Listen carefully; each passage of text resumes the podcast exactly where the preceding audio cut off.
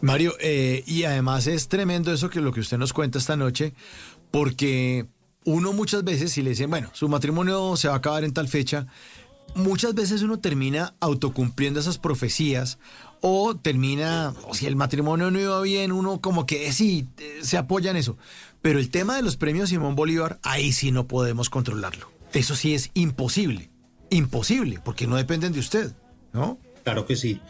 Sí, es un poco, la gente también le ha puesto un poco la sugestión, Mauro, eh, de que oyen lo que quieren oír, ¿cierto? Mucha gente en medio de esos 20 años de reportería de verlas hacer cosas, mucha gente eh, llegaba allá y tomaba decisiones eh, trascendentales para sus vidas sobre lo que le contaba ella a partir de lo que leían los arcanos del tarot.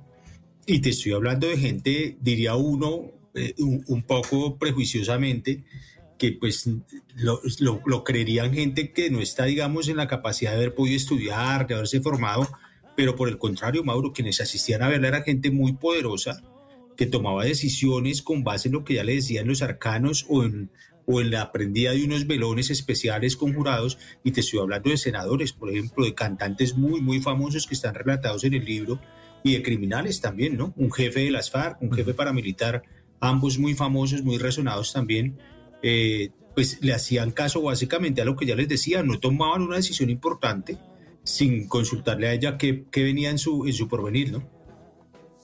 Sí, y además es increíble porque el tema de ir donde la bruja, eh, uno lo podría pensar que eso es un tema para gente de cierta condición educativa, social, económica del país, eh, que de pronto pues necesita de estas ayudas y esto.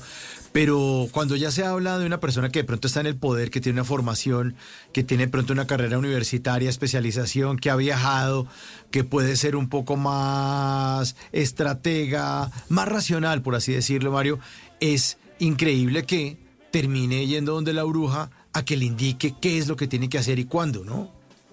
No solamente que vaya, Mauro, sino que paguen. Delante mío le pagaron 5, 10, 15 millones de pesos porque les resolviera algo y de alguna manera o les funcionaba o se lo creían porque volvían una y una, y una, una y otra y otra vez. Había gente, recuerdo muchísimo, una alta ejecutiva de un banco muy importante en este país que iba al menos cuatro veces a la semana, dos de ellas para hablar de temas personales, de su matrimonio, de una relación, digamos, clandestina que tenía aparte de su matrimonio, y otras dos veces en que asistía a tomar decisiones, digamos, estratégicas de miles de millones de pesos que tenían que ver con el banco donde trabajaba.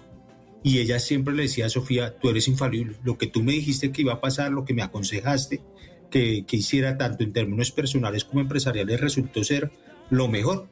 Entonces es muy difícil pensar que una persona preparada, como dices tú, lo haga, pero realmente me atreveré yo a decir que son más las personas de ese perfil que las de otro. En las noches la única que no se cansa es la lengua.